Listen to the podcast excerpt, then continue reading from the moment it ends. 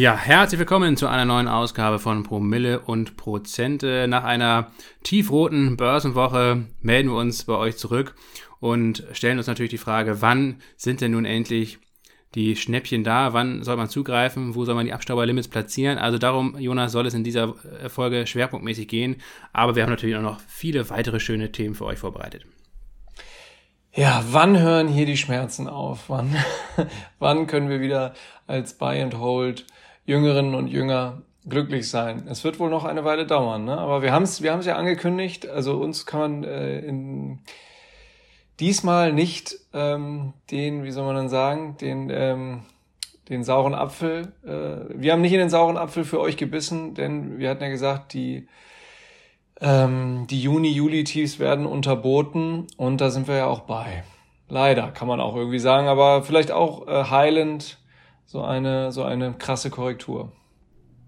Ja, wir nehmen Freitagabend, äh, 23.09. auf. Ähm, genau, also die Tiefs sind noch nicht ganz unterschritten, aber das ist wahrscheinlich nur noch eine Frage der Zeit. Entweder gibt es jetzt mal eine kleine Gegenbewegung äh, dort ähm, oder es geht direkt durch.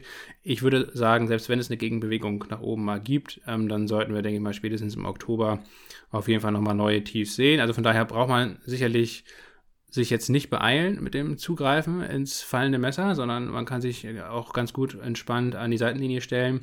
Aber ähm, sicherlich mal mit wachen Augen auf bestimmte Aktien oder Branchen blicken.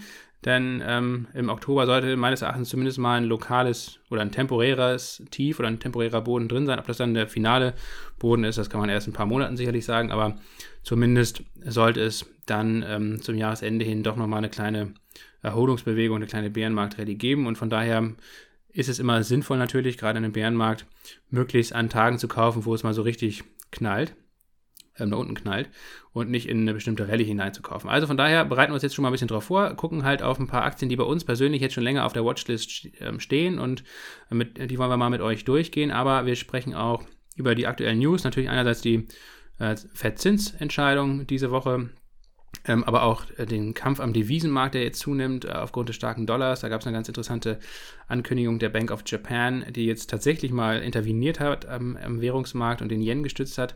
Das wollen wir euch so ein bisschen kurz erklären. Unipa wurde mittlerweile verstaatlicht und wir gucken natürlich auch nach Russland. Ähm, wo Putin eine Teilmobilmachung angekündigt hat und auch in den Iran, Jonas, wo wir ja gemeinsam 2016 ähm, auf Reisen waren. Das war wunderbar. Das hat zwar wenig mit Börse zu tun. Genau, das hat zwar wenig mit Börse zu tun, aber ich finde das trotzdem sehr wichtig, das mal auch hier an der Stelle anzusprechen. Ähm, es sei gesagt, ähm, wir haben heute leider nicht allzu viel Zeit zur Aufnahme und vor allen Dingen habe ich danach auch nicht viel Zeit zum Schnitt. Deswegen heute leider keine äh, Zeitangaben in den Shownotes höchstwahrscheinlich und, und es kann auch sein, dass die eine oder andere Macke im Ton dann in der Folge drin bleibt, weil ich sie nicht rausschneiden kann. Das bitte ich zu entschuldigen. Also das gewohnte Service-Level ist heute ähm, leider nicht ähm, erreicht, aber wir geben uns trotzdem Mühe, dass das hier natürlich inhaltlich einerseits fantastisch rüberkommt und zweitens auch von, vom Ton und von der Qualität her ordentlich ist. Jonas, letzte Ankündigung, bevor es losgeht.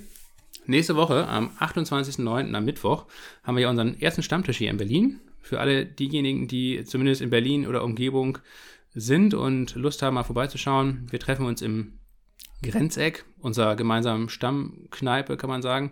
Neue Hochstraße 10 ähm, ähm, in, im Wedding. Steht in den Shownotes, die Adresse auch auf Discord. Und wenn ihr das nicht mitgekriegt habt oder nicht findet, dann schreibt uns auch gerne einfach eine Mail an fanpost.promilleprozente.de. Ja, das soll es gewesen sein mit den Ankündigungen. Und dann wollen wir mal starten, vielleicht mit den ersten paar News, äh, Jonas, mit dem Wochenrückblick. Was hat dich bewegt diese Woche? Was waren News, ähm, die dich, die deine Aufmerksamkeit ähm, errungen haben?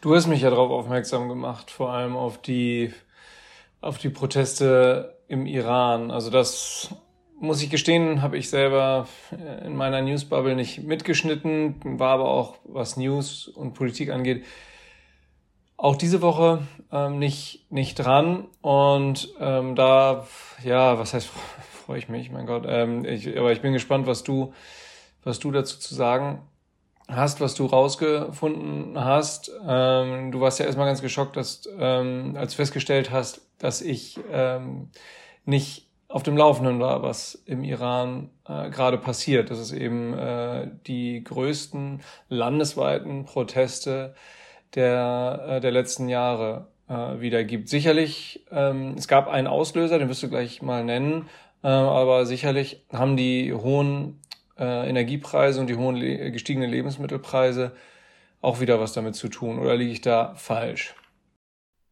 Ja, zunächst muss man ja mal sagen, dass wir beide ja gemeinsam echt ähm, im Iran waren. 2016 kann man sich eigentlich heute oder den heutigen Vorzeichen, finde ich zumindest, eigentlich gar nicht mehr vorstellen. Das war ja zu der Zeit, als ähm, das Atomabkommen 2015 geschlossen wurde, noch unter Obama und ähm, es dann so eine, ja, ein, zwei Jahre eine Zeit der Öffnung eigentlich gab. Ähm, im, im, Verhältnis ähm, zwischen dem Iran und dem Westen. Und wir sind da hingereist, auch mit ein paar Freunden. Und ähm, daran erinnere ich mich auch mal sehr gern zurück. Das war echt eine irre Reise. Wir waren, glaube ich, insgesamt ähm, über drei Wochen da und haben wahnsinnig viele tolle Leute da kennengelernt. Das, das Land ist wirklich ähm, ja, ganz fantastisch. Und umso mehr interessiert es uns ja, ähm, was da vor sich geht. Und auf der anderen Seite schmerzt es mich zumindest und dich wahrscheinlich auch, ähm, zu sehen, ähm, was da jetzt aktuell wieder passiert ne? und ähm, wie die Proteste auch ähm, brutal unterdrückt werden. Vielleicht, genau, gehen wir mal ein bisschen drauf ein, ähm, was diesmal der Auslöser war, letztendlich die, die Grundsituation ist ja seit Jahren einfach prekär. Ne? Also die Repression ähm, gegenüber der Bevölkerung wird immer größer vom Regime, aber es gibt auch regelmäßig Proteste aufgrund der hohen Lebenshaltungskosten, aufgrund der schlechten wirtschaftlichen Lage. Das letzte Mal, wo es große Proteste gab, war 2019. Ähm, die haben sich an einer Erhöhung der Benzinpreise äh, an, äh, entzündet letztendlich. Und 2009 war es davor äh, so, dass das war letztendlich das letzte Mal, wo es richtig landesweise große Proteste gab. Ähm, nach der gefälschten Wahl, wo Ahmadinejad sich damals ähm, ja, illegal an die Macht oder weiterhin an der Macht gehalten hat äh, und seine Abwahl nicht äh, akzeptiert hat. Ja, diesmal ist der Auslöser äh, der Tod einer 22-jährigen Frau gewesen, der, die in Polizeigewahrsam in Teheran äh, verstorben ist, nachdem sie von der Religionspolizei da in Gewahrsam genommen wurde, ähm, weil sie angeblich gegen ein, das, das, das herrschende Kopftuchverbot, äh, Gebot, ähm, verstoßen hat. Und ähm, ja, diese Frau ist dann eben im Polizeigewahrsam gestorben auf ungeklärte Weise. Man kann ja sicherlich davon ausgehen, dass es eben gewaltsamer Tod war. Und das hat dann eben das Fass doch sehr schnell zum Überlaufen gebracht. Äh, mittlerweile gibt es ja landesweit Proteste, auch sehr heftige. Ähm, und ähm, die Führung wurde, glaube ich, auch ein Stück weit davon überrascht. Ähm, das zeigt auch die Tatsache, dass der Präsident Raisi, ist ja auch so ein sehr konservativer, ähm, der ja letztes Jahr gewählt wurde, ähm, jetzt zurzeit sogar in New York bei der UN-Vollversammlung weilt, also das gar nicht abgesagt hat, ähm, sondern das noch gemacht hat. Ähm, aber jetzt ist die Reaktion leider wie immer, nämlich sehr, sehr repressiv, sehr brutal und es gibt sicherlich schon sehr viele ähm, Tote, vielleicht auch hunderte Tote. Ähm, davon muss man zumindest ausgehen und jetzt muss man einfach mal schauen, wie es weitergeht. Ne? Also man hat ja immer noch die Hoffnung, dass es den Menschen im Iran irgendwann mal gelingt, dieses Regime endlich zu Fall zu bringen mit Blick auf die Vergangenheit und der vielen gescheiterten Proteste muss man natürlich trotzdem realistischerweise sagen, dass, ähm, dass das Regime bisher zumindest sicherlich fest im Sattel sitzt und ähm, ja, das, wenn überhaupt, nur mit sehr, sehr viel Blutvergießen wahrscheinlich gelingen kann. Wir sind ja damals bei unserer Reise äh, natür natürlich auch äh, in weitestgehend in unserer Bubble geblieben. Ne? Also als wir dort waren, generell war ja eine, eine, eine krasse Aufbruchstimmung im Land 2016. Äh, die, die Iranerinnen und Iraner, die wir da getroffen und gesprochen, bei denen wir auch gewohnt äh, haben als, als Gäste, äh, haben sich wieder so ein Stück weit als wieder Teil der aktiven Weltgemeinschaft gefühlt und waren darüber total glücklich. Wir haben aber dann doch auch eine äh, ja, kritische Masse der Bevölkerung nicht direkt miterlebt oder, oder, oder gesprochen, die ja, die sicherlich den, den Mullers deutlich ergebener ist. Ne? Das sind Bevölkerungsteile, die eher auf dem Land äh, angesiedelt sind. Ist ja natürlich nicht so, dass in den Städten da alle irgendwie ähm, das Mullah-Regime sofort absetzen wollen oder wollten. Aber man muss natürlich dazu sagen, auch wenn unsere Reise geprägt in unserer Wahrnehmung war durch, durch, durch eine krasse Aufbruchstimmung und ähm, ja, auch wieder die erhöhte Hoffnung, politisch im Land was ändern zu können, perspektivisch, ähm, war das natürlich auch wieder nur ein, ein Ausschnitt des Landes, den wir so direkt haben wahrnehmen können. Ähm, aber es sei gesagt, dass, dass uns das ähm, total überwältigt hat. Also mich hat es damals total überrascht. Also erstmal habe ich es grundsätzlich genommen den Iran als extrem gastfreundliches Land wahrgenommen, unabhängig von der von der, von der politischen Perspektive der jeweiligen Person, mit, dem wir da in, mit der wir da im Kontakt standen. Also wir hatten zu keiner Zeit irgendwie, wir waren in ja, vielen unterschiedlichen Landesteilen unterwegs, kannst ja gleich nochmal sagen lassen, wo wir überall waren. Äh, das Gefühl, irgendwie uns, uns ja, in Acht nehmen zu müssen oder, oder, oder irgendwie geschweige denn Gefahr um Leib, Überleben zu haben. Ähm, ja, was da jetzt äh, passiert, ich, äh, ich weiß es nicht, ob es, ob es auch wiederum irgendwie eine Art von Gegenproteste gibt für die Regierung in bestimmten Teilen, in denen die, in denen das Regime noch, ein, noch einen Rückhalt hat, oder ob es diesmal vielleicht so sein kann, dass ähm, ja, dass wirklich ein Großteil der Bevölkerung sich anschließt. Wenn man jetzt erstmal so die, die Bilder der Proteste sieht, dann hat man schnell das Gefühl, das ist eine Mehrheit, aber ähm, ja, die Wahrheit liegt dann äh, doch äh, nochmal auf einem, ja, äh, auf einem anderen Blatt geschrieben. Man muss auf jeden Fall sagen, ähm, also man kann ganz klar sagen oder sehen, ähm, dass es eben genau unterschiedliche Gruppierungen natürlich im, im Land gibt, wie in jedem anderen Land auch. Ähm, dass auf jeden Fall natürlich die Älteren ähm, eher dem Regime zugeneigt sind, die Jüngeren auf jeden Fall, und das sind immerhin, glaube ich, mittlerweile 50 Prozent der Bevölkerung, die unter 20 sind. Ähm, ähm, das ist auf jeden Fall ähm, ganz klar Opposition.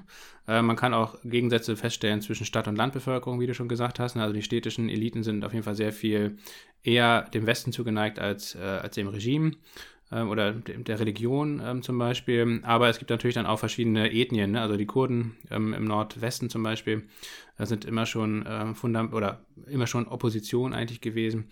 Ähm, und ähm, ja, dann Arm und Reich ist sicherlich auch nochmal so eine Grenze, die sich ziehen lässt. Also die wohlhabenderen Schichten sind definitiv auch eher dem Westen zugeneigt und die ärmeren eher dem Regime. Ähm, aber das, was diesmal anscheinend kann ich jetzt auch nur die Quellen wiedergeben, die ich ähm, mir jetzt so aneigne. Also zum Beispiel, was ich sehr empfehlen kann, äh, Nathalie Amiri, ähm, der, bei Twitter mal zu folgen, kann ich auch in den Shownotes packen.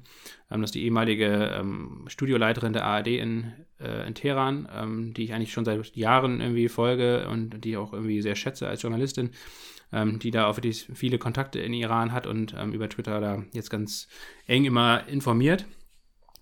und ja, da zeigt sich jetzt tatsächlich zum ersten Mal, dass äh, das Regime eben es anscheinend nicht gelingt, wie in der Vergangenheit, diese verschiedenen Gruppen gegeneinander auszuspielen. Ne? Also normalerweise hat, hat das, ähm, das Regime es immer geschafft, eigentlich ähm, die, die Opposition so zu zerteilen oder die verschiedenen Gruppen so zu zerteilen, dass der, der Protest sich dann eben wieder auflöst oder sich gewaltsam niederschlagen lässt. Zurzeit ist es anscheinend so, ähm, dass es eben doch sehr bevölkerungsübergreifend stattfindet. Und vor allen Dingen, der Auslöser war ja der Tod einer Kurdin, ähm, also eine, einer ethnischen Minderheit eigentlich. Ähm, und dass es trotzdem dann so große Wellen schlägt, auch in vielen anderen Bevölkerungsgruppen, das ist schon erstaunlich. Das mag aber sicherlich auch erstens damit zusammenhängen, dass eben die, die wirtschaftliche Situation in den letzten Jahren immer schlechter geworden ist. Einerseits durch die ähm, Isolation, durch das Atomabkommen, aber auch, ähm, oder durch die, durch die Sanktionen, durch äh, den Atomdeal aber natürlich auch durch die Corona-Pandemie und äh, das Missmanagement der Regierung und viele andere Aspekte auch.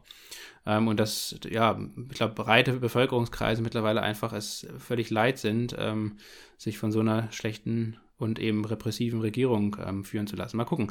Und was auch, und das ist so vielleicht der Schlusspunkt, bevor wir das hier ein bisschen zu weit ausholen, wir wollen ja auch noch über andere Themen sprechen, ähm, was echt natürlich interessant ist, ähm, der Iran ist ja wirklich eine ganz wichtige Regionalmacht im Nahen Osten. Und ähm, wenn man sich jetzt anschaut, dass sowohl Russland ge stark geschwächt ist, Iran und Russland sind ja Verbündete, ähm, der Iran hat gerade viele Drohnen zum Beispiel an Russland verkauft. Ähm, das heißt also, wenn Putin schwächelt, wird das sicherlich auch das Regime in Teheran schwächen und vor allen Dingen, ganz entscheidend eigentlich, ähm, ich würde stark davon ausgehen, dass der syrische Bürgerkrieg äh, wieder aufflammen wird, weil die Position von Assad natürlich äh, massiv geschwächt wird. Jetzt, weil er gleich zwei Verbündete eigentlich auf einmal nicht verliert, aber zumindest wenn der Iran intern beschäftigt ist und Russland hat ja auch gerade ein paar andere Sorgen, ähm, dann wird diese Unterstützung massiv ähm, zurückgehen. Und dann kann ich es mir gut vorstellen, dass auch der syrische Bürgerkrieg wieder aufflammt. Ähm, auch der iranische Einfluss im Irak wird gerade massiv zurückgedrängt durch ähm, schiitische ähm, Kreise um den ähm, Prediger äh, Muqtada al-Sadr zum Beispiel. Also das ist ganz interessant, dass der, der, Einfluss des Iran, der in den letzten zehn Jahren immer weiter zugenommen hat, eigentlich im Nahen Osten, dass der jetzt gerade ziemlich unter Druck steht. Und das ist sicherlich auch ein Anzeichen dafür, vielleicht, dass die Prozesse zum jetzigen Zeitpunkt vielleicht gar nicht so hoffnungslos sind, wie sie ähm, aufgrund der Erfahrung aus den letzten Jahren scheinen. Also es kann vom Zeitpunkt her eigentlich ein ganz guter äh, Zeitpunkt sein, um, um vielleicht wirklich die Schwäche des Regimes auch irgendwie auszunutzen. Mal gucken. Ähm, ich werde das weiter sehr eng verfolgen. Ich, wie gesagt, es passt sicherlich thematisch jetzt nicht ganz in so einen Börsenpodcast, wie wir ihn machen, aber ich finde das einfach ein wahnsinnig wichtiges Thema, was in, in, der Medienberichterstattung in den letzten Tagen meines Erachtens auch so ein bisschen zu kurz kam. Und deswegen, ähm, da wir ja selbst äh, vor Ort waren, Jonas, äh, wollte ich das zumindest nochmal hier kurz reinpacken.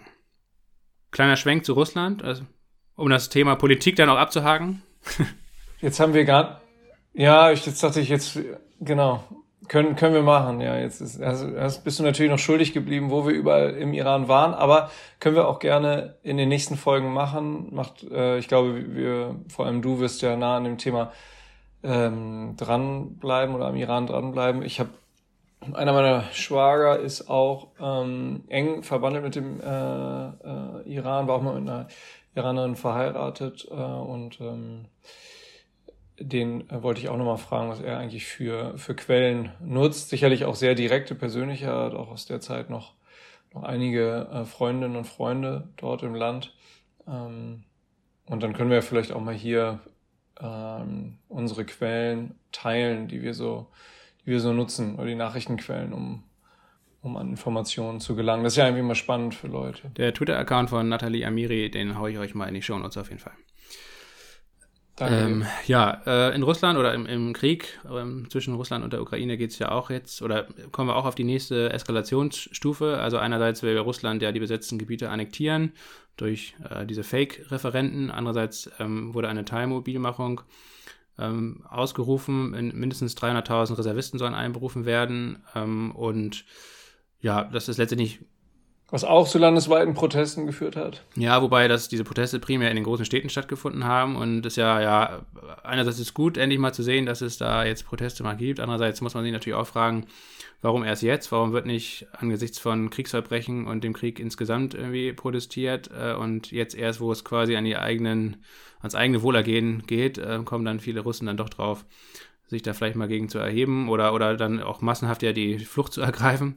Ähm, also mal gucken, ich bin gespannt. Ja, wobei wir da, glaube ich, ja, ähm, äh, war auch ein Gedanke von mir, wobei wir da sicherlich nicht nachvollziehen können, ähm, zum Glück nicht, nicht, nicht am eigenen Leib nachvollziehen können, was da eigentlich auch für eine Angst äh, in Russland natürlich ähm, ja, durch den Staatsapparat und Ordnungsapparat über die letzten Jahrzehnte aufgebaut wurde. Ne? Also das da hast du ja auch dort um Leib und Leben fürchten äh, müssen, ne? wenn du da auf die auf die äh, Straße gegangen bist und eine unangemeldete Demo. Ich meine, wenn du die Demo angemeldet hättest, die gegen den Ukraine-Krieg geht, der ja offiziell in Russland kein Ukraine-Krieg ist, ähm, dann hättest du die Genehmigung nicht bekommen und wenn du ohne Genehmigung auf die Straße gegangen wärst, dann wärst du äh, ähm, unfreundlich des Feldes verwiesen worden, verkloppt worden oder ins Gefängnis gesteckt worden.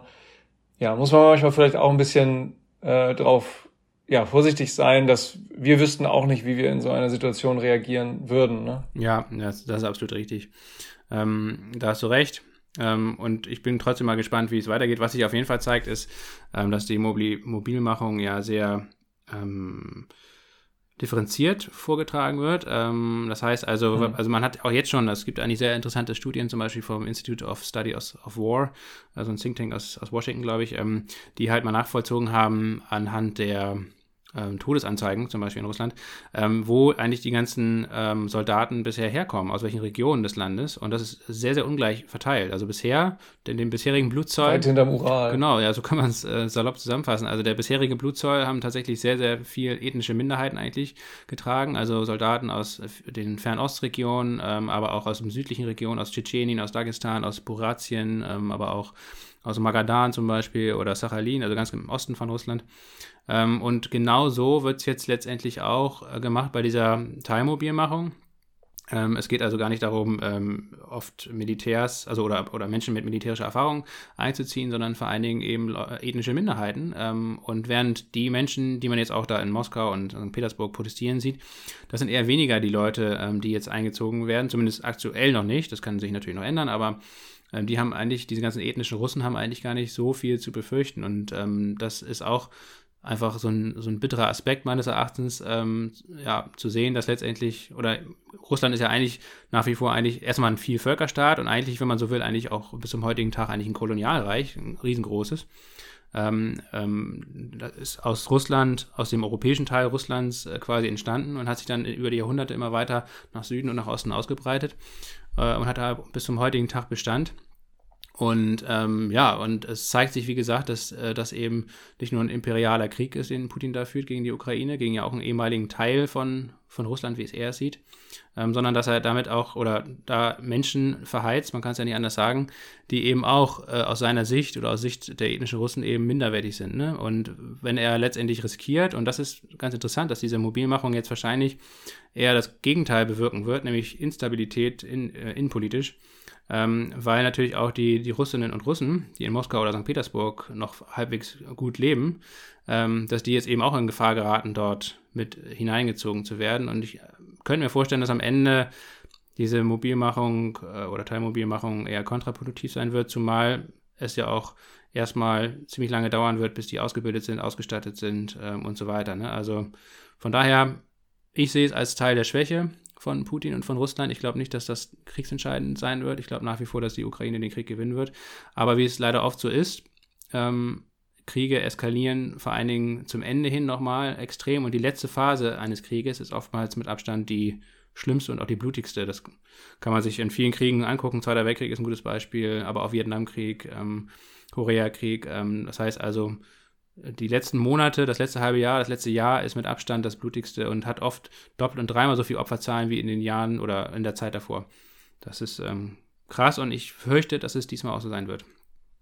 Hast du gelesen oder gehört, Meinungen gehört, ob, ob es noch ähm, ja, ernstzunehmende Rückzugs- offiziell für Putin nach innen hin gesichtswahrende Rückzugstüren gibt, die so eine komplette, sehr blutige Eskalation verhindern könnten? Gibt es da überhaupt noch Hoffnung oder Stimmen, Meinungen?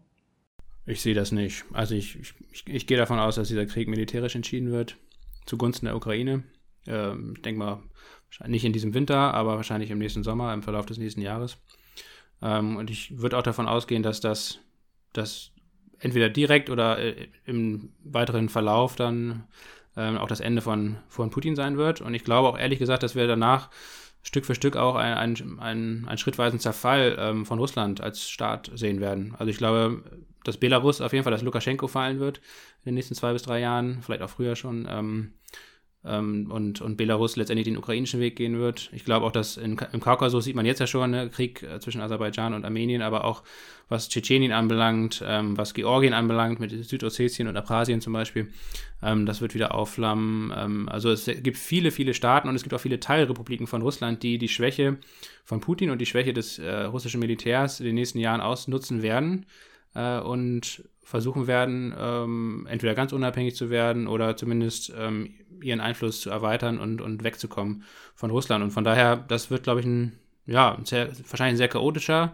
und auch wiederum ein sehr blutiger Prozess werden. Wenn man sich anguckt, allein was in Tschetschenien in den 90ern passiert ist, ähm, dann verheißt das sicherlich nichts Gutes. Nicht zuletzt auch auf die, ähm, ich weiß nicht, wie gut gesicherten oder wie gut versteckten ähm, militärischen Atomnuklearanlagen und, und, und, und, und Stützpunkte. Ne? Da schlummern ja auch nochmal andere, andere tiefergehende Risiken. Auf jeden Fall. Ähm, so ein Zerfall von so einer staatlichen Struktur, ähm, wie immer auch sie dann vielleicht stattfinden wird, ist ja auch nur eine, ein Gedanke. Ob das dann am Ende kommen wird, weiß, weiß ich nicht, weiß niemand. Ähm, aber allein dieser Zerfallsprozess der Sowjetunion in den 90er Jahren hat ja gezeigt, dass ein, ein Unmengen an, an Waffen zum Beispiel in die Hände von Kriminellen gekommen ist, in die Hände von Bürgerkriegsparteien in, Af in der ganzen Welt. Und ähnlich kann es natürlich auch jetzt wieder laufen. Ne? Also ähm, klar, und bis hin zu Nuklearmaterial, ähm, mal gucken. Aber das ist, wie gesagt, auch gerade Spekulation. Ich denke mal, ähm, der Punkt ist jetzt auch durch. Ähm, äh, letztendlich sollte man das weiter im Blick behalten. Ich gehe davon aus, dass dass es wahrscheinlich auch zu weiteren Eskalationen in diesem Krieg kommen wird. Ob das jetzt große Auswirkungen hat auf, auf die Börse, wie gesagt, erstens ist es meines Erachtens nebensächlich, sondern da geht es primär jetzt darum, dass hoffentlich dieser Krieg möglichst schnell beendet wird und möglichst mit einem ukrainischen Sieg. Ähm, und höchstwahrscheinlich ist es dann ja zynischerweise meistens eh so, dass, ähm, dass solche Entwicklungen an der Börse, wenn überhaupt kurzfristig, relevant sind, aber ansonsten eigentlich eher weniger eine Rolle spielen. Und ich denke mal, da sind ganz andere Themen relevant und das ist wahrscheinlich auch ein ganz guter Übergang jetzt nämlich zum, zum Fettzinsentscheid und ähm, den Implikationen, die sich daraus ergeben. Ja, wenn, man überhaupt, wenn man überhaupt einen guten Übergang hinbekommen kann, dann versuchen wir ihn jetzt zumindest. Ähm, ja. Ja, Hardcut letztendlich. Jerome Powell hat mal wieder gesprochen, ne? Und äh, Jonas, ich weiß nicht, ob du den Makro-Kompass schon gelesen hast, äh, das neue Update von Alf. Ähm, nee, hab's noch nicht gelesen. Der hat ja darauf hingewiesen, äh, auf eine sehr interessante Parallele in der sprachlichen Ausgestaltung von ähm, Jerome Powells Rede, gerade zum Ende hin. Ähm, es gab nämlich eine Parallele zu Mario Draghi ähm, im Jahr 2012 und da wirst du sicherlich noch wissen, was Draghi gesagt hat. Whatever it takes. Genau, äh, was immer es kostet, wir werden ähm, den, den, Euro, retten und seien Sie sicher, es reicht. Und genau, it will. It, ja, genau, stimmt, stimmt. Ja, ja, genau. Be sure it will be enough, hat er, glaube ich, gesagt. ähm, We have deep pockets. Und ja. genauso, oder in ähnlicher Form zumindest, aber teilweise sogar mit den äh, gleichen Worten hat, hat Jerome Powell jetzt gesagt, ähm, und seien Sie sicher, ähm, unsere Maßnahmen, unsere Werkzeuge werden ausreichen, um die Inflation zurück auf 2% zu bringen. Ähm, ja, und das heißt natürlich kurzfristig nichts Gutes. Da hat äh, Jerome Powell auch ganz klar gesagt, äh, kurzfristig wird es sehr wehtun, sehr vielen Leuten sehr wehtun und natürlich auch der Börse wehtun.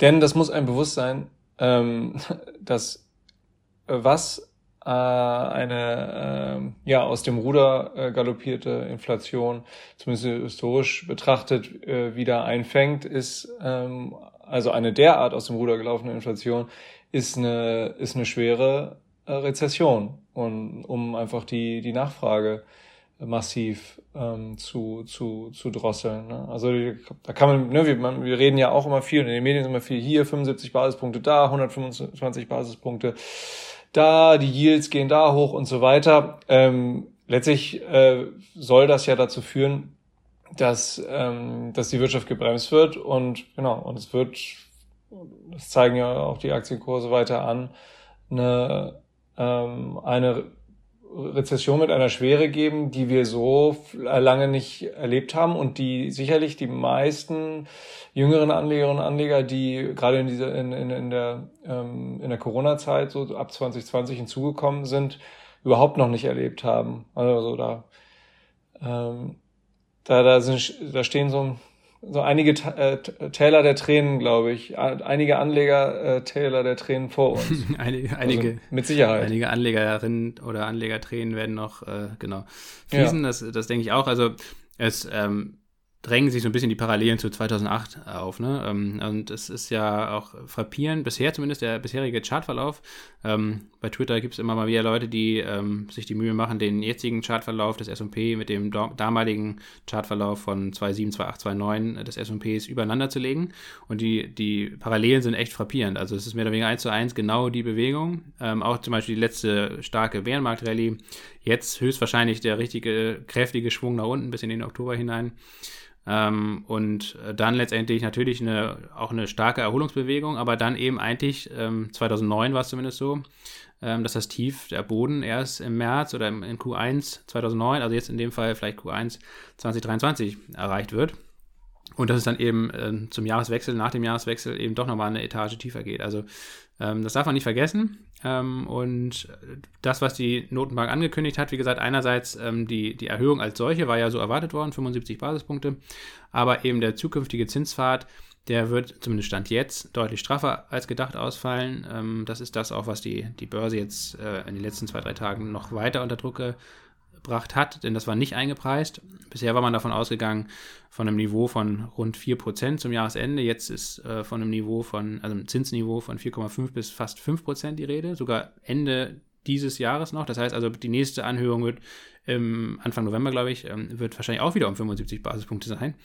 Äh, und das ist natürlich echt ein Haufen Zeug. Und vor allen Dingen ist es äh, so, dass der Zins viel länger als gedacht auf einem hohen Niveau bleiben soll, also bis ins Jahr 2024 hinein.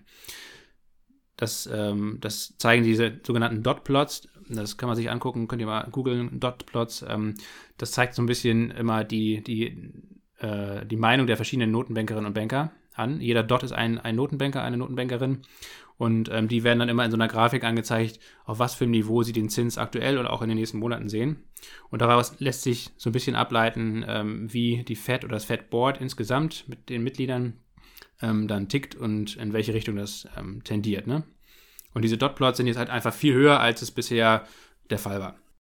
Ähm, genau, zeigt äh, immer sehr schön das aktuelle Stimmungsbild äh, in den Fettgremien. Ähm, spiegelt es wieder. Also äh, vielleicht nochmal nachgeliefert zu dem, was Lasse vorher gesagt hat. Ähm, ein oder andere wird es sicherlich schon gesehen haben mit dem Aufeinanderlegen der, der, der Charts. Da wird sich jetzt vielleicht auch eine oder andere fragen, wie weit äh, sind wir denn noch weg? ähm, also im, im Low würde das damals, das Low war damals bei 1200 15 Punkten äh, knapp und das äh, entsp äh, entspricht natürlich, wenn die Charts aufeinander liegt, dann jetzt nicht dem, dem jetzt äh, angepeilten Low, sondern das läge dann bei knapp unter 3200 Punkten. Also ähm, ja, aber trotzdem noch ein bisschen, bisschen Weg ähm, zu gehen. Also 20 Prozent ungefähr wären es entsprechend noch, wenn man jetzt das direkt mit 2008 vergleichen würde. Ne? Aber dann das also, endgültige, ähm, der endgültige Boden oder der Zwischenboden, jetzt sage ich das mal, also quasi im November. Weil da wäre ja, wenn es jetzt ähm, der endgültige Boden bei 3200 wäre, das, das wäre ja noch recht erträglich. Wir sind jetzt schon bei 3700 im S&P rund. Ähm, die 500 Ja, ja genau. Wie gesagt, wären, wären dann noch 20 20 Prozent, äh, 20 Prozent, ne, die dann noch. Aber das halte ich durchaus für realistisch. Ob das jetzt direkt in einem, in einem Schwung wird das nicht passieren, denke ich. Ähm, aber das, das halte ich auch für ein durchaus realistisches Niveau insgesamt. Mal gucken, ja. Wird sich dann zeigen. Ähm, was auf jeden Fall, glaube ich, trotzdem äh, nochmal zu sagen ist, ähm, wenn man jetzt mal sich anguckt, was die Fed eben letztes Jahr zum selben Zeitpunkt oder zum gleichen Zeitpunkt gesagt hat, ähm, da kann man eben auch feststellen, das, was die Fed jetzt sagt, eben für nächstes Jahr in, in, im Zuge der Zinserhöhung, aber auch letztendlich der Tatsache, die Zinsen so lange oben zu halten und so weiter, ähm, das ist, heißt nicht, dass das auch wirklich so kommen muss. Ne? Also wenn die Rezession jetzt wirklich richtig losgeht und wahrscheinlich auch härter vielleicht ausfällt, als äh, die Fed das aktuell noch erwartet, dann kann es eben doch sehr gut sein, ähm, dass diese Entscheidungen natürlich auch wieder revidiert werden ähm, und dass die Zinsen zum Beispiel dann doch schneller fallen als erwartet. Aber das ist nichts, worauf man jetzt zum jetzigen Zeitpunkt spekulieren sollte, sondern eben dann, wenn sich sowas ankündigt. Und das wird wahrscheinlich allenfalls Ende des Jahres, Anfang nächsten Jahres der Fall sein, schätze ich mal. Genau, Lasse, ob gewollt oder nicht, äh, kommst du natürlich auf den Titel der Folge anzusprechen.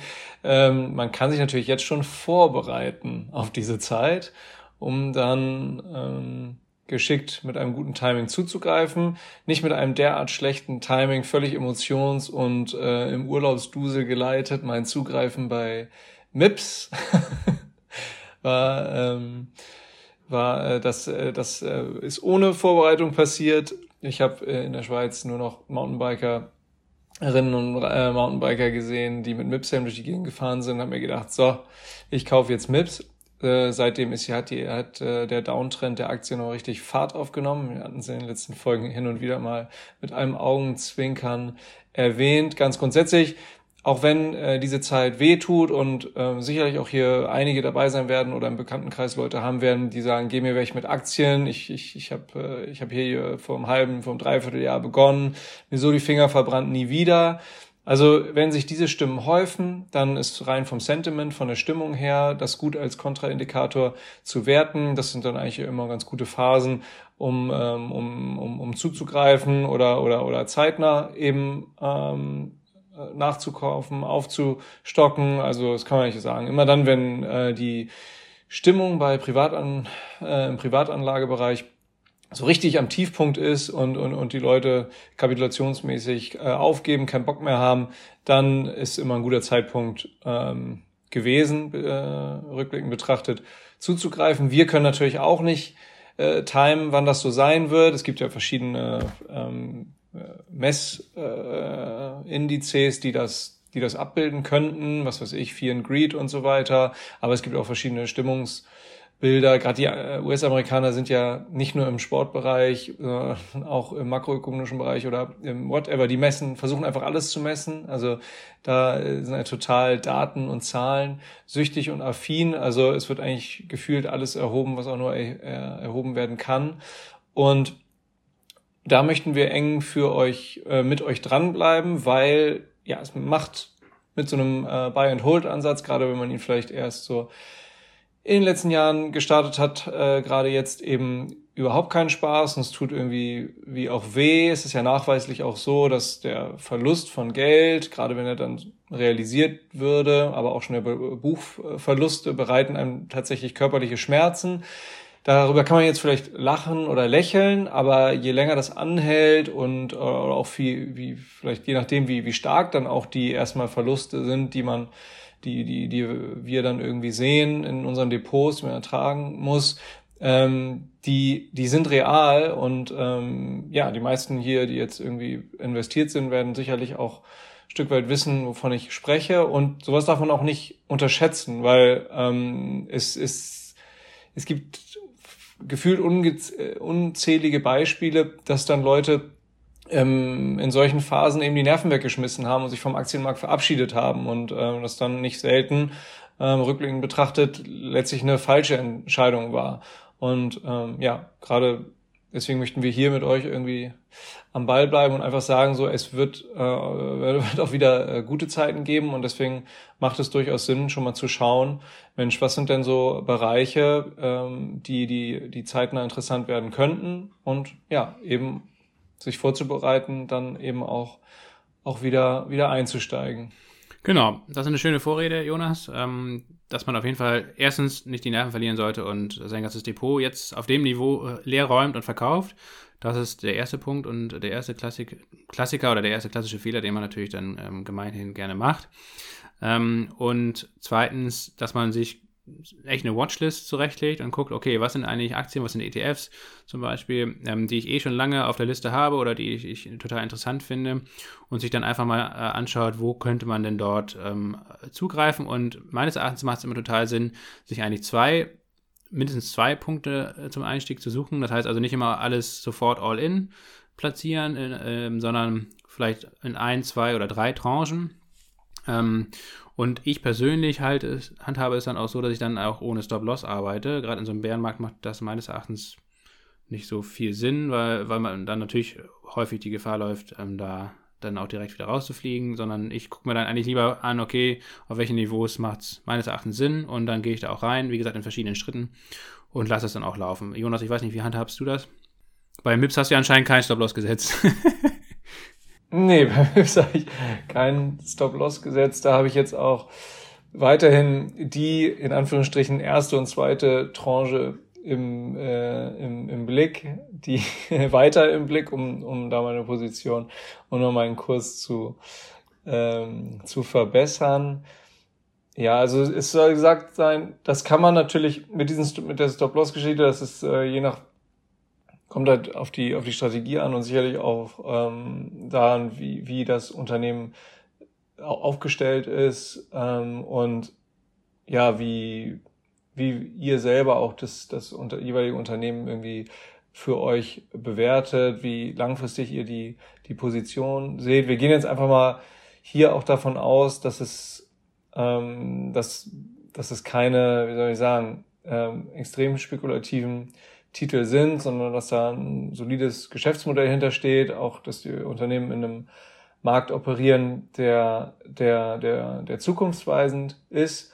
Ähm, MIPS ist zum Beispiel ist, ist ein Beispiel für eine, für eine, für eine Aktie, die ähm, man würde sagen, sehr heiß gelaufen ist, wobei man das in Perspektive packen muss, heiß gelaufen in einem makroökonomischen Umfeld, was das Heißlaufen von Assetklassen, Aktienkursen ähm, viele, viele Jahre lang extrem begünstigt hat durch, durch billiges Geld. Ähm, das ist somit auch einer der Hauptgründe, weshalb diese Aktien äh, jetzt so stark unter die Räder kommen. Wenn ihr jetzt euch wundert, ah, wie kann das denn sein, dass das, das jetzt hier irgendwie so ähm, meine Highflyer, die in den letzten zwei, drei Jahren noch äh, durchweg gelobt wurden, dass die jetzt hier auf Monatsperspektive um 40 Prozent unter die Räder gekommen oder auf Jahresperspektive um schon um 50, 60 Prozent unter die Räder gekommen sind. Also hier hat sich, wer den Podcast verfolgt hat, ja auch einfach das makroökonomische Umfeld komplett ähm, geändert und sich auch die äh, Psychologie gedreht und das tut halt vor allem ähm, nicht profitablen Aktien weh, so, so Aktien, die man jetzt vorher so, ich sag's mal salopp, Cathy Wood, Arc Innovation, Frank Dehlen Aktien. Oh, ich will die beiden nicht auf ein Level stellen. Ich ähm, sehe da schon Cathy Wood noch, noch ähm, differenzierter und besser aufgestellt als den jungen Herrn. Aber ähm, will sagen, es gibt einfach ähm, da, da massive Unterschiede.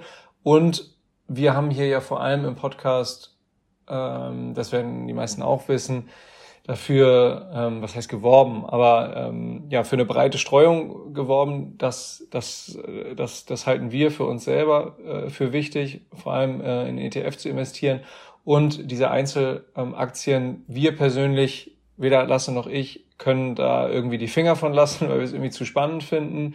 Ja, auch wir verbrennen uns bei Einzelwerten äh, immer wieder die Finger. Es ist einfach deutlich spekulativer und deutlich volatiler, muss man mit umkönnen. Und deswegen sollten es aus unserer Sicht grundsätzlich deutlich kleinere Positionen sein als bei, bei ETF.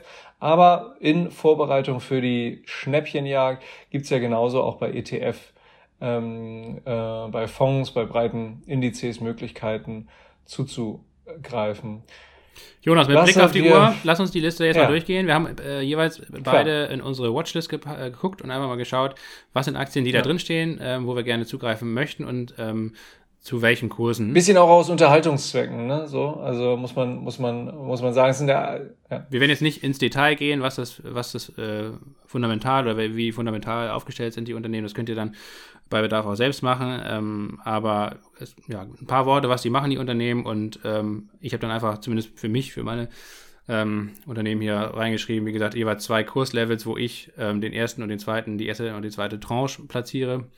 Und ja, das ist, wie gesagt, einfach nur mal so als Idee. Ähm, ob ihr das äh, genauso handhabt, müsst ihr wissen. Das ist ja so oder so keine Anlageberatung oder äh, entsprechendes, ja. Das ist natürlich wichtig zu wissen und auch nochmal zu betonen. Jonas, willst du anfangen? Ja, also ich, Aurubis habe ich auf dem Zettel, habe noch überlegt, ob ich es als Gitter nehme, aber, aber Kupfer ist, Aurubis ist ja äh, die größte Kupferhütte Europas und auch sehr stark und zukunftsweisend im Kupferrecycling aktiv. Wir haben das Unternehmen oft äh, beleuchtet und finden das gut. Hauptsitz in Hamburg. Kupfer ist ganz grundsätzlich ein Frühindikator für wirtschaftliche Entwicklung. Extrem wichtig, ist überall zu finden, ob in erneuerbare Energien oder äh, klassischen Wasserleitungen. Da hatten wir mal eine ganze Folge zu Kupfer, die, wo wir sehr ins Detail gegangen sind. Hört euch die gerne nochmal an, falls ihr die verpasst habt bislang. Und auch Rubis ist für mich ähm, einfach so ein Grund ähm, solider Wert, der für mich auch perspektivisch wieder ins, ins Depot gehört. Das Corona-Tief lag da bei ungefähr 31,80 Euro. Also ich äh, finde so einen Bereich, ähm, ja, wenn ich hier auf dem auf den Chart gucke, eigentlich 50 tatsächlich interessant, zwischen 45 und 50. Wenn ich mich jetzt festlegen würde, die Dynamik ist auch einfach so krass nach unten gerade, ähm, dann würde ich dabei, ja, ja, 46 definitiv die erste Tranche nehmen und ähm, allerspätestens die zweite Tranche würde ich ehrlicherweise bei 35 nehmen. Ja, also auch Rubis 45 und 35, das sind, ähm, das sind Marken für mich. Ich habe tatsächlich jetzt auch wieder schon eine, eine, eine kleine Position. Ähm, um, ja, finde ich gut. Nächster. Zum Thema Kupfer äh, habe ich sonst auch immer noch ähm, Freeport McMoran auf dem Zettel. Einer der ganz wichtigen Kupfer äh, eigentlich, Mark Weltmarktführer. Ähm, da kann man letztendlich auch sagen, also es gibt eigentlich zwei schöne charttechnische äh, Ebenen. Das erste Mal, den ersten Preisalarm habe ich mir im Bereich so zwischen 20, äh, 19 und 20 Dollar äh, reingesetzt. Das war das äh, recht markante 2008 hoch zum Beispiel. Und da merkt man auf jeden Fall auch im Chart, auch im Langfristchart, dass da mal wieder ordentlich Volumen äh, drin war in der Ebene. Auch 2015, 2016 zum Beispiel oder auch 2009, 2010. Ähm, also genau, so rund um den Bereich 20 Dollar. Und Gut, es kann natürlich gut sein, dass, dass das eben äh, nicht hält, sondern dass es eben noch ein paar Etagen tiefer geht. Ja, da muss man gucken. Ne? Also es gibt eigentlich drei ganz markante Tiefpunkte. Einmal im Jahr 2009, einmal im Jahr 2016, einmal im Jahr 2020, Corona-Crash. Das war immer ziemlich tief. Also es war immer zwischen äh, 6,50 Dollar und im Corona-Tief, glaube ich, bei ja, 4 Dollar. 4,20 Dollar, 4,30 Dollar.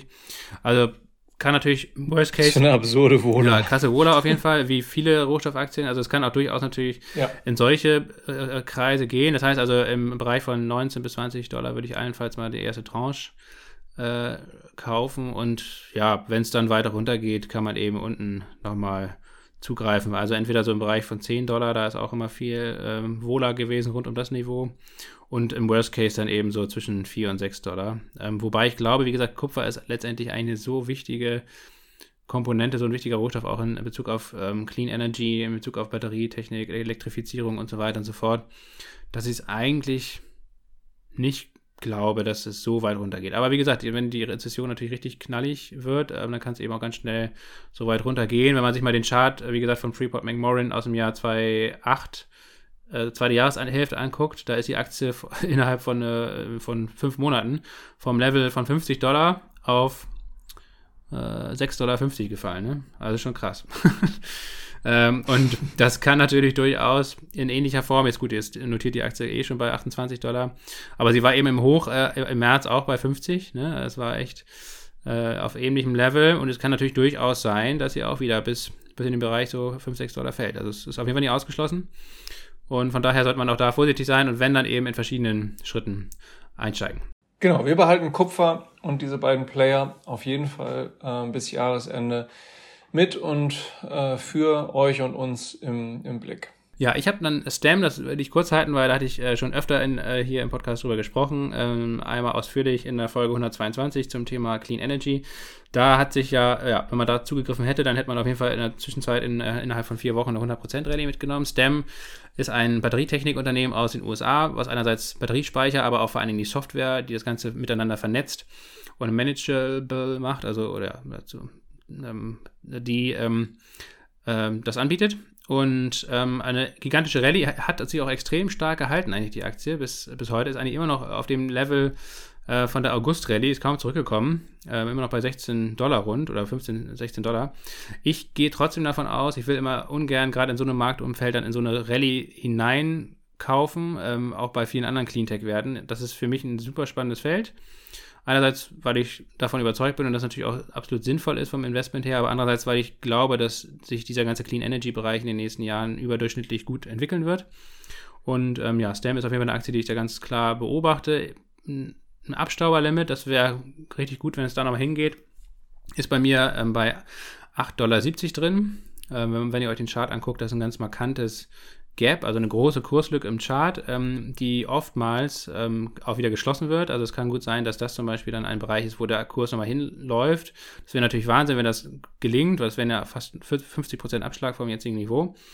Aber ja, kann gut passieren. Wenn es soweit kommt, dann würde ich da auf jeden Fall zugreifen. Und wenn es ganz hart auf hart kommt, die bisherigen Jahresverlaufstiefs, die waren ja im Bereich so von 6 Dollar oder 5,70 Dollar.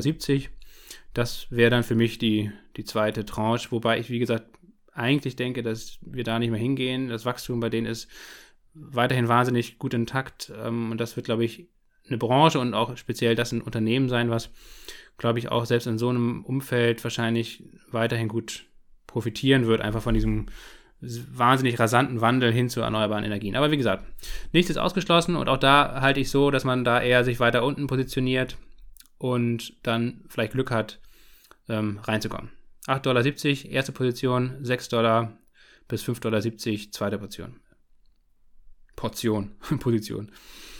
Ähm, Cybersecurity, Jonas. Hier haben wir auch seit langem im Musterdepot, finden wir diesen Bereich weiter wahnsinnig interessant, deswegen haben wir uns da auch, hatten wir uns da auch äh, entschlossen, da äh, mal Positionen einzugehen und die auch laufend zu besparen. Also ich bespare den auch laufend ein, ein Cybersecurity ETF und ähm, das finde ich ist so ein, so, ein, so ein Sektor oder finden wir, dass ein Sektor ist, der, der sich ähm, techmäßig deutlich schneller holen, erholen könnte und aus meiner Sicht auch aus ähm, wird. Deshalb ähm, ja, wie gesagt, ich bespare den monatlich. Äh, Lasse, du hast, ähm, du hast dir den, du hast dir den, den Kursverlauf mal angeguckt und hast hier Tranchen vermerkt. Ich habe äh, tatsächlich entschlossen, einfach einfach hier den, den Sparplan aktiv zu lassen, muss ich sagen. Äh, nee, genau, den Cyber Security ETF, den habe ich auch einfach im Sparplan. Ähm, da habe ich jetzt auch gar nicht, also man kann sich auf jeden Fall, also da würde ich auf jeden Fall jetzt, wenn man mal eine Einmalposition zum Beispiel haben möchte hm. oder da noch gar nicht drin ist, dann würde ich auf jeden Fall warten, bis die Jahrestiefs bei 5,29 äh, Euro erreicht werden. Also das ist hier, ähm, das kann ich auch nochmal in die Shownotes packen, iShares Digital Security. Ähm, WKNs, auch von allen anderen Unternehmen, die haue ich gleich nochmal in die Shownotes, also könnt ihr euch gerne reinziehen. Ähm, und ja, bei 5,29 Euro, jetzt aktuell ist er bei 5,80 Euro. Also die 5,29 würde ich auf jeden Fall abwarten, weil also das Jahrestief wird er definitiv nochmal ansteuern. Da würde ich, wenn ich jetzt noch nicht investiert wäre, würde ich da zum Beispiel einen ersten Fuß in die Tür stellen. Und dann könnte ich mir gut aber auch vorstellen, dass es noch ein bisschen weiter runtergeht. Und ähm, ja, keine Ahnung, äh, den, den ETF gibt es auch noch gar nicht so lange. Da ist jetzt der Chart auch noch nicht so wahnsinnig aussagekräftig mit Blick auf die Vergangenheit. Vielleicht auch generell nochmal für alle, die sich jetzt fragen, wir reden immer hier von Charttechnik und in welchen äh, Kurslevels, bla und blub, warum, wieso, weshalb. Ähm, das hat meines Erachtens durchaus schon eine gewisse Relevanz. Wir können eigentlich auch mal eine Folge nur zu Charttechnik machen. Vor allen Dingen zeigt es eben ähm, mit Blick auf die Vergangenheit, äh, an welchen Stellen, an welchen Preislevels oft sehr viel Volumen im Markt liegt, ja? bei einer Aktie oder auch bei einem ETF. Also wo, wo viel ähm, Orders im Markt liegen, Kaufs- und Verkaufsorders. Und das sind oft eben Punkte, ähm, wo der Chart dann ähm, vor allen Dingen oft in der Rückwärtsbewegung, also wenn er nach unten geht, oft wieder hinfällt äh, um dort dann zumindest eine Reaktion zu zeigen, vielleicht auch dann direkt ähm, komplett zu wenden. Und deswegen ähm, ist der Blick auf die Charttechnik, ähm, wenn man sich damit ein bisschen befassen möchte, durchaus interessant und hat auch meines Erachtens auf jeden Fall eine ziemliche Relevanz. Wenn man aber, wie gesagt, einfach nur Sparpläne hat, dann ist das natürlich vollkommen egal, sondern das hat eigentlich nur einen Wert, wenn man einmal Käufe tätigt in Einzelwerten oder in ETFs. Ja, aber beim Cyber Security ETF habe ich einen Sparplan laufen und werde auch ansonsten nichts nichts groß machen. Was ich tatsächlich ähm, interessant finde, so Einzelwerte aus der Cyber Security Branche, also da fällt mir zum Beispiel Palo Alto Networks oder CrowdStrike oder Zscaler ein, die auch nach wie vor jetzt auch in, der, in den letzten Wochen und Monaten immer wieder echt gute Zahlen vorgelegt haben, die nach wie vor ambitioniert bewertet sind, ähm, aber die wirklich auch starkes Wachstum weiterhin haben. Und die werde ich mir auf jeden Fall auch nochmal genauer angucken. Bei CrowdStrike habe ich, hab ich das jetzt spontan mal gemacht bei den anderen nicht. Ähm, also bei CrowdStrike habe ich zum Beispiel ähm, für die erste Tranche mal ein Limit oder ja doch ein Limit-Order, äh, beziehungsweise Preisalarm werde ich mir wahrscheinlich reinlegen, ähm, auf Höhe von 116, 117 Dollar. Das ist eigentlich echt eine schöne, markante Stelle im Chart. War, lange, war mehrmals ein Verlaufshoch, bevor es dann nach oben durchging. Ähm, und eine zweite Tranche im Bereich von knapp unter 100 Dollar, also 96 bis 98 Dollar. Das ist so die Spanne, wo ich mir auf jeden Fall auch nochmal wieder einen Preisalarm reinlegen werde und da vielleicht dann noch eine zweite Tranche reinhauen. Auf jeden Fall das bisherige Verlaufstief bei 129 Dollar, da würde ich schon davon ausgehen, dass das auf jeden Fall noch nach unten durchstoßen wird, aufgrund der noch nach wie vor recht hohen Bewertungen. Ne? Ähm, ja, genau, das war auch vorher, was ich schon äh, um MIPS herum gesagt habe. Das sind eigentlich, das, das ist, äh, das sind auch wieder so Aktien, die, ähm, die in der ja, ferneren Zukunft eine hohe Profitabilität äh, versprechen, aber die, ja, die kommen, das ist auch so ein, so ein Teil, der, der, der jetzt stärker unter die Räder kommt. Dazu gehört auf jeden Fall ähm, dieser Bereich natürlich auch, auch wenn wir, was, was die Wende angeht, für den, für den zuversichtlicher sind. Ähm, Steiko, ja, wir hatten oft genug Steiko, unser, unser Holz- äh, oder Faserdämmspezialist aus Deutschland mit den dazu passenden ähm, Trägersystem. Immobilienmarkt äh, geht es gerade auch nicht so gut. Ähm, ich will nicht sagen deshalb, aber sicherlich auch deshalb geht Steiko auch äh, nicht so gut. Aktien der Bewertung war auch ähm, extrem gut. Wir haben die, ja, wir waren ja auch lange nicht dabei. Wer den Podcast hier verfolgt, äh, verfolgen wir Steiko seit ungefähr 34 Euro als mein Vater mal gesagt hatte, da müsst ihr rein, dann ist die Aktie bis auf über 120 Euro gestiegen. ich glaube wir haben uns immer wieder geärgert, dass wir es nicht äh, geschafft haben, da mal reinzukommen. Jetzt, wie gesagt, genau, das zeigt genau. auch, das ist ein wunderbares Beispiel eigentlich, ne? Also, aber bei vielen Aktien ja, aber auch bei Steiko. Ähm, es lohnt sich einfach geduldig zu sein, anstatt den Kursen hinterher zu rennen. Wenn, wenn, man es halt nicht geschafft hat, reinzukommen, gut, dann es gibt 100 andere Aktien oder man wartet dann einfach ein bisschen. Ähm, und äh, irgendwann kommt dann eben alles mal wieder zurück. Und so ist es jetzt auch bei Steiko und, und der Abverkauf ist dann Vielleicht ja. können wir Steiko auch bald bei 34 Euro kaufen, ne? Ja, also glaube ich auch. Ich hätte eigentlich, ähm, um das mal genau, ich hätte eigentlich auch zwei, zwei Tranchen. Und das eigentlich das aktuelle Niveau es wäre schon die erste Tranche gewesen. Also von daher, und ich glaube auch ehrlich gesagt, Jonas, also wenn man sich mit Chart mal anguckt, ey, äh, der Abverkauf in den letzten vier Wochen war ja absurd. Also von 85 auf 46 Euro, das hat sich mehr oder weniger halbiert, die Aktie. Innerhalb von so wenigen Wochen. Also das ist massiv überverkauft. Also von daher, ich könnte mir gut vorstellen, wir haben ja heute Freitag, heute ist die Aktie schon wieder 5% im Minus. Ach, vielleicht kaufe ich jetzt sogar direkt noch noch die erste Tranche Steiko, weil ich würde auf jeden Fall davon ausgehen, dass wir jetzt in recht zeitnaher Zukunft in den nächsten Wochen ähm, eine Gegenbewegung sehen. Ähm, höchstwahrscheinlich sogar bis ins in Bereich von 60, 62 Euro. Dann hätte man die Möglichkeit zu verkaufen, kurzfristige Gewinne mitzunehmen. Ähm, und dann, ja, ich denke mal, danach wird die Aktie schon noch in dem Bereich so 36 Euro wahrscheinlich fallen. Also das war das ehemalige Allzeithoch vor Corona. Januar 2020. Hm, das ist auf jeden Fall auch ein Level, wo ich einen dicken Preisalarm bei Steiko drin habe und wo ich dann auf jeden Fall mit beiden Händen zugreifen werde. Ja, man darf ja auch nicht vergessen, das ist auch wieder, äh, finde ich, mal ein schönes Einzelbeispiel dafür, dass man mit Blick auf den Chart leicht vergessen kann, dass da einfach ein Unternehmen mit ähm, cleveren Menschen, ähm, guten Maschinen, tollen Produkten hintersteht, die, egal jetzt ob der Kurs mal in vier Wochen um, um, um 50, 60 Prozent einbricht, das kann halt äh, teilweise sein, dass das, dass da im Unternehmen überhaupt nichts pass passiert. Ne? Wenn er jetzt nach Südbayern fährt und sich Steiko anguckt, da wird's äh, im Zweifelsfall wird's da jetzt gerade weiter ähm, vielleicht sogar noch ein bisschen gemütlicher äh, zugehen. Die Leute werden vielleicht gerade mal vielleicht ganz froh sein, dass, dass der Auftragsbestand nicht weiter hin komplett immer ähm, ähm, durch die Decke platzen ist. Also das ähm, es ist ja weiterhin so, dass das jetzt mal auf Spalko betrachtet, die, das ökologische Bauen, ähm, das Dämmen von äh, Bestandsimmobilien oder auch Neubauten weiterhin äh, völlig en, en vogue bleibt. Und wenn wir, wir hatten das ja auch die Folgen vorher besprochen, ist es ja so ein bisschen eine paradoxe Situation, die wir haben, dass geldpolitisch die Inflation ja, äh, durch die EZB vielleicht ein bisschen weniger als durch die FED, aber massiv be bekämpft wird. Aber äh, durch fiskalpolitische Maßnahmen äh, gibt es auch ganz witzige Memes, ehrlich gesagt, dafür. Lasse hat ein paar gepostet in unserer Discord-Gruppe. Ähm, aber die, die fiskalpolitischen Maßnahmen äh, dann wieder äh, eine Art trojanisches Pferd sein können für die Inflation, die dann doch wieder einreiten kann in die, in die eigene Wirtschaftsfestung. Aber ähm, ja, Energie, ähm, wie soll man sagen, Energie sinnvolle oder sparende Maßnahmen zu unterstützen. Das wird ja nicht nur im, äh, in den USA, sondern auch hier bei uns in, in Europa und Deutschland weiterhin ähm, sinnvoll und aktiv bleiben. Und deswegen ist Steiger so ein Beispiel. Klar, die Aktie schlägt wirklich Kurskapriolen. Es, es ist krank, kann man eigentlich sagen. Aber ähm, ähm, die, ähm, das Unternehmen an sich ist toll, finden wir. Gut, ja, das heißt zu Steiko ähm, gewesen sein. Wie gesagt, zum jetzigen Niveau, nach dem krassen Abverkauf, ähm, kann man durchaus mal einen Fuß in die Tür stellen.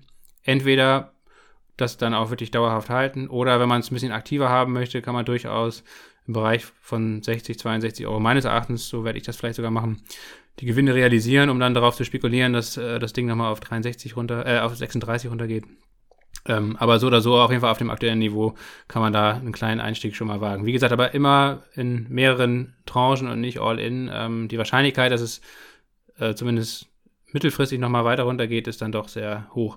MIPS haben wir jetzt schon öfter angesprochen, die tolle Fahrradhelm-Technologie. Jonas, ähm, vielleicht zu der Aktie, du bist ja eh schon drin. für mich ähm, gilt, ähm, ich halte die Aktie auch nach wie vor für wirklich sehr interessant und äh, würde da ganz gerne reingehen. Und das ist auch schon, ich meine, die sind ja schon profitabel und äh, die Gewinn, das Gewinnwachstum ist auch nach wie vor echt ganz gut intakt. Dieses Jahr ein bisschen geringer als noch im letzten Jahr. Letztes Jahr waren es ja schon staatliche 96 Prozent Gewinnwachstum, dieses Jahr nur 6,3 Prozent nach den Prognosen. Aber im nächsten Jahr soll es wieder ansteigen. Es gibt auch eine Dividende. Ähm, KGV liegt äh, laut OnVista für 2022 bei 31, was ja noch recht hoch ist. Im nächsten Jahr dann nach den Prognosen bei ähm, 25. Ähm, ja, und wenn man sich den Aktienkurs anguckt, ähm, da ist natürlich schon viel Luft abgelassen worden. Ähm, ist echt auf dem Niveau, wo ich damals 2020 das, die Aktie gekauft habe. Ähm, so im Bereich von 30 Euro, mittlerweile sogar bei 27 Euro. Die Aktie hat ja dann ihr Hoch markiert bei 120 ähm, Ende letzten Jahres. Und also ja, ich würde mir auf jeden Fall bei 25, das ist das Vor-Corona-Tief und äh, das Vor-Corona-Hoch und das ist jetzt auch nicht mehr weit hin. Ähm, die, die Aktie notiert aktuell bei 27 Euro rund. Ähm, also bei 25 Euro würde ich mir auf jeden Fall den ersten, die erste Tranche gönnen und die zweite Tranche wäre beim Corona-Tief. Das liegt, glaube ich, Pi mal Daumen bei 20 Euro. Ähm, ja, das wären meine beiden, meine beiden Preisalarme. Ähm, Ibotech. Ibotech hatten wir auch schon lange Zeit im Musterdepot, ist auch sehr gut gelaufen. Zwischenzeitlich haben, hatten wir zum Glück auch die Gewinne mitgenommen und verkauft. Ähm, Ibotech ist ein, ja, ein Small Cap, absolut sehr spekulativ natürlich, aber ähm, in ganz vielen ähm, Bereichen auch Marktführer, ähm, viele ähm, Prozesse, ähm, Batterietechnik zum Beispiel, auch Recycling und so weiter, also sehr spezialisiert, so ein typischer deutscher Mittelständler. Aus Thüringen übrigens. Äh, und vor allen Dingen, wie gesagt, was Batterietechnik ähm, anbelangt, auch Clean Energy Recycling, sind die da in vielen ganz, ganz nischen, nischigen Bereichen ähm, Weltspitze und haben auch, glaube ich, ein großes Auftragspolster. Ähm, das Hauptproblem bei Ibotech ist gerade aktuell und übrigens, das ist auch wahrscheinlich Jonas bei Steiko das Hauptproblem gerade. Einerseits der Immobilienmarkt, der sich abkühlt, aber bei Steiko wird auch ein großes Problem sein, dass es ziemlich energieintensiv ja, es ist sehr energieintensiv, denke ich mal, diese Dämmstoffe herzustellen. Ne? Und wahrscheinlich sind die auch sogar von Gas abhängig, um da ihre Produktionsprozesse die Werkshallen, die zu halten. Und genauso ist es dann auch bei Ibotec. Die Aktie ist primär äh, in sich zusammengefallen. Also im Hoch war die bei 60 Euro äh, letztes Jahr im, im, Juli und jetzt mittlerweile wieder bei ähm, 16 Euro. Ähm, und ja, das Auftragsbuch ist voll, ähm, das Wachstum ist auch intakt, aber ähm, es schwebt immer so ein bisschen dieses Damoklesschwert über dem Unternehmen, dass dann doch die Gas- Zufuhr entweder ganz gekappt wird oder zumindest einfach die, die Preise so stark steigen, dass dann dadurch die Gewinne ähm, unter Druck geraten und die Margen.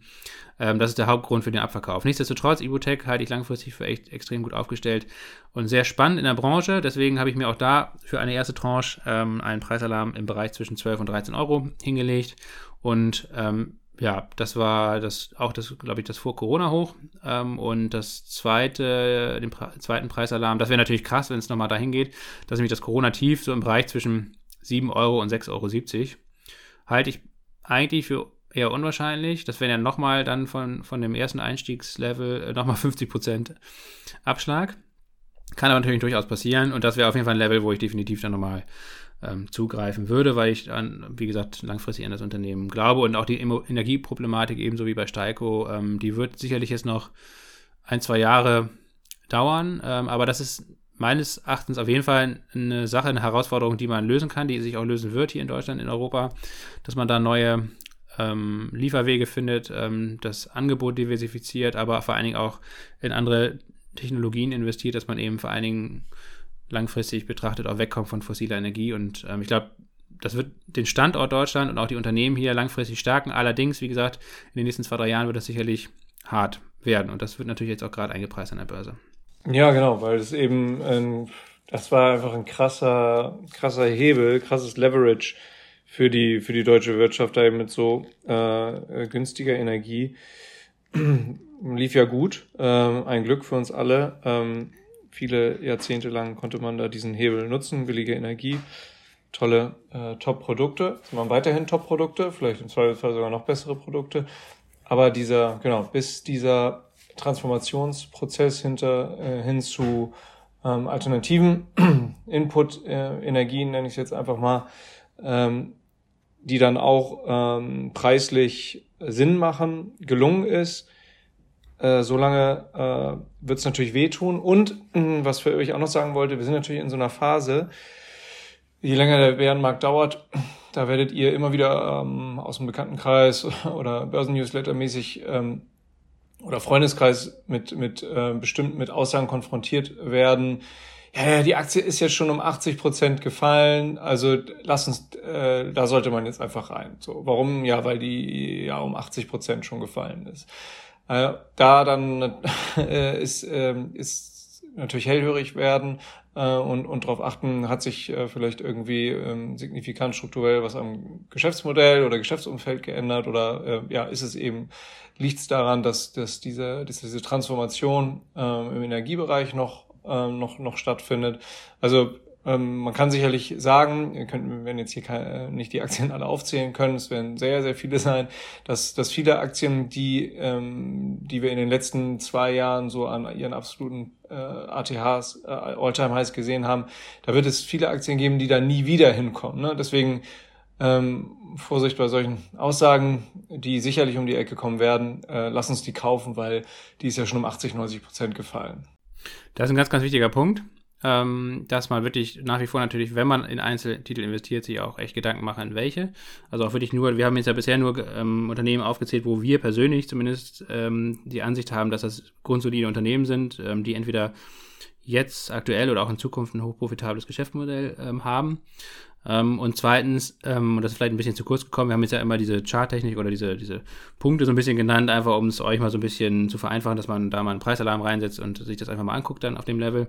Nichtsdestotrotz ist das natürlich nur ein kleiner Aspekt von vielen anderen, ja. Also auch fundamental sollte man sich das dann angucken. Äh, man sollte vielleicht auch jetzt nicht einfach ein Limit-Buy-Order reinhauen im Markt, sondern vielleicht einen Preisalarm und dann einfach mal, wenn der Preisalarm ausgelöst wird, gucken, okay, wie steht das Unternehmen aktuell da, was sind die aktuellen News gewesen zu dem Unternehmen, ähm, wie, ist das, äh, wie ist die Bewertung, ähm, wie ist die aktuelle Marktlage. Also viele andere ähm, Parameter müssen da in die Bewertung mit einschließen. Und wenn das dann alles passt, dann ist es letztendlich für mich persönlich ein Kauf. Ähm, aber eben auch nur dann, ja. Das heißt also, wie gesagt, Preisalarme sind meines Erachtens wahrscheinlich in so einem Umfeld sehr viel besser, als einfach blind eine Limit-Buy-Order reinzuhauen. Ähm, und dann kann es einfach ähm, einen wieder in Erinnerung rufen, Mensch, das ist ein Unternehmen, was mich interessiert, das ist jetzt auf das Level gefallen, was ich mir vorher angeguckt habe und jetzt auf dem Level gucke ich mir die, Bewertung und alle anderen Parameter an, ob es passt und gehe dann entweder rein oder nicht. Ne? Das muss man, glaube ich, noch an der Stelle nochmal ganz klar betonen, weil wir bisher ja immer von diesen Preismarken da gesprochen haben. Last but not least, Jonas, ähm, ein Titel, den ich auch schon länger auf der Watchlist habe, ist die Bank of America. Ähm, Bankaktien sind ja eh nicht, eher nicht so mein Ding, aber wenn, dann würde ich, glaube ich, die Bank of America kaufen. Ist für mich eine der besten amerikanischen Bankaktien, sehr solide aufgestellt. Ist tatsächlich auch die zweitgrößte Position bei Warren Buffett nach Apple. Ähm, und ja, hat ein sehr gutes und solides Kreditgeschäft, könnte also dementsprechend auch von den länger hohen Zinsen äh, durchaus profitieren. Auf der anderen Seite ist das Risiko natürlich definitiv gegeben, dass die Rezession eben doch sehr viel stärker ausfällt als vielleicht noch aktuell eingepreist, wobei auch die Aktie eigentlich schon fast 50 Prozent verloren hat. Ähm, 40 Prozent aktuell vom Allzeithoch. Ähm, also da ist auch schon viel eingepreist diesbezüglich, aber ja, auch da ist wahrscheinlich der Boden noch nicht drin. Ich habe mir da zwei Preisalarme reingestellt, einmal im Bereich von 29 und 30 Euro. Das war das bisherige Verlaufstief. Ist auch im Langfristchart sich angeguckt immer wieder ein Punkt gewesen, wo der Kurs entweder von oben dann abgeprallt ist oder wo er, wenn er von unten kam, äh, in den letzten Jahren auch immer wieder abgeprallt ist nach unten, also wo, das, was dann Widerstand geboten hat. Also in dem Bereich ist auf jeden Fall sehr viel ähm, Volumen und es kann, könnte zumindest sein, dass es da so eine Art Doppelboden gibt und ähm, da dann erstmal wieder Erholung einsetzt. Also von daher, da werde ich mal den ersten Preisalarm reinsetzen und den zweiten werde ich in den Bereich 22 bis 23 Dollar packen ähm, und dann einfach mal gucken, wie, wie sich das Unternehmen, wie die, die Zahlen sich da entwickeln, aber natürlich vor allen Dingen auch mit Blick auf die Geldpolitik in den USA, mit Blick auf die Rezession äh, in den USA, wie tief die ausfällt und so weiter. Das sind dann also Parameter, die man natürlich dann vor dem Kauf auch noch ein bisschen abwägen sollte. Insgesamt, ja, langfristig betrachtet ist so eine Aktie, deswegen ist ja auch die bei, bei Warren Buffett so hochgewichtet im Depot, kann man mit so einer Aktie natürlich wenig falsch machen wahrscheinlich.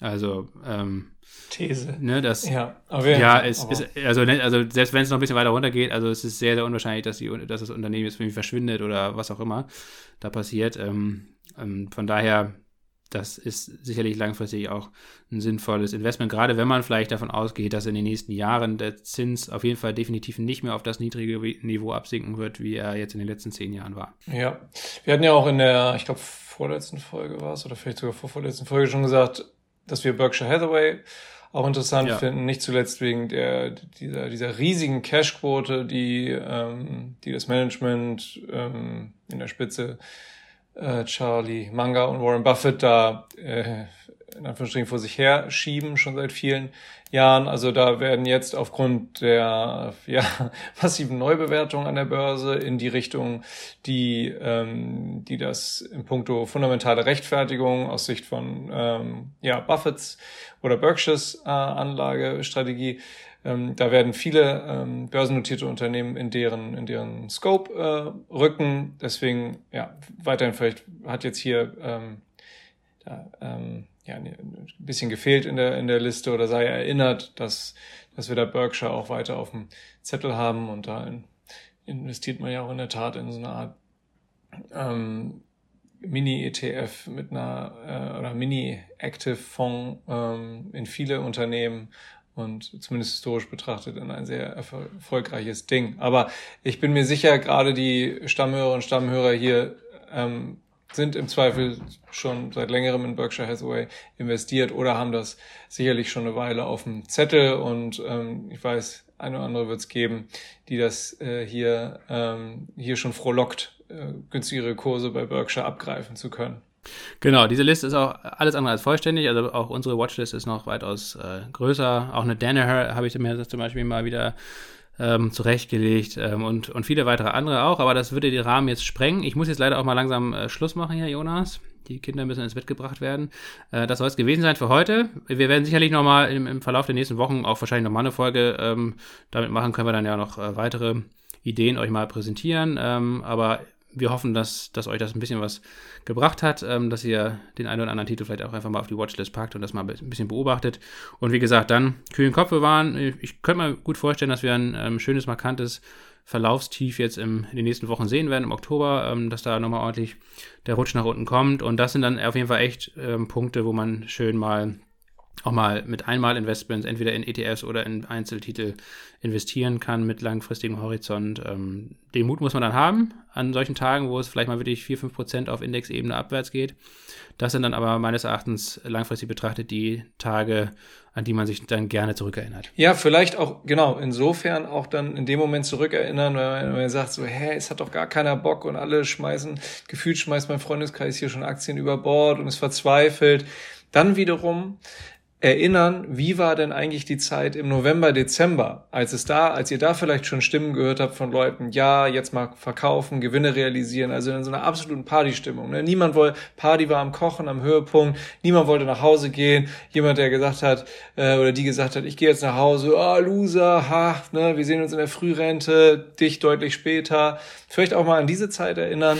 Ähm, funktioniert nämlich psychologisch genau äh, andersrum nämlich auch und tendenziell ähm, werden wir sicherlich in den nächsten Monaten ähm, äh, durchaus ähm, so eine so eine Phase erleben können. Aber eben andersrum, als wir das äh, vielleicht Ende des letzten Jahres alle erlebt haben, wo es wo, wo es schwer fiel, von der Börsenparty ähm, sich zu verabschieden. Ja, da man nie genau weiß, wo das Tief ist, das wird auch diesmal genauso sein. Ähm, das ist natürlich, wie gesagt, kostet sicherlich Überwindung, das dann auch zu machen. Und es wird auch nicht so sein, dass man an einem Tag kauft und am nächsten Tag äh, schießt alles wieder nach oben so, und man freut sich, geil. Äh, sondern es kann auch gut sein, dass man die nächsten Tage, dass es dann immer noch weiter runtergeht. Aber ja, das ist dann halt so. Ähm, deswegen macht es meines Erachtens auch in solchen Marktphasen wenig Sinn, da mit einem Stop-Loss zu äh, hantieren, sondern äh, man muss sich das einfach gut ausgucken, gut vorbereiten, was man kaufen möchte und sich bestimmte Preismarken ausgucken. Und dann, wenn man das dann machen möchte, dann macht man es. Und dann muss man halt auch ein paar Tage, ein paar Wochen, ein paar Monate warten, ähm, bis äh, die Früchte sich irgendwie zeigen. Ähm, aber wich wichtig ist, dass man es macht und dass man es auf dem Zettel hat, dass man sich vielleicht auch ein Stück weit irgendwie ein bisschen vorbereitet.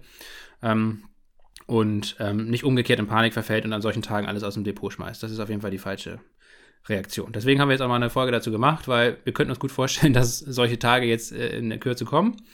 Und ähm, ja, dann verbleiben wir damit äh, bis zur nächsten Folge. Die wird tatsächlich äh, um China gehen, China, Taiwan. Gucken wir uns mal an mit einem Interviewgast. Und bis dahin, frohes, frohes Schaffen und ähm, ja, lasst euch nicht unterkriegen. Ne? Das sollte man vielleicht an der Stelle nochmal sagen. Schönes Wochenende, wenn ihr jetzt am Samstag oder Sonntag schaut. Ciao, ciao. Ciao.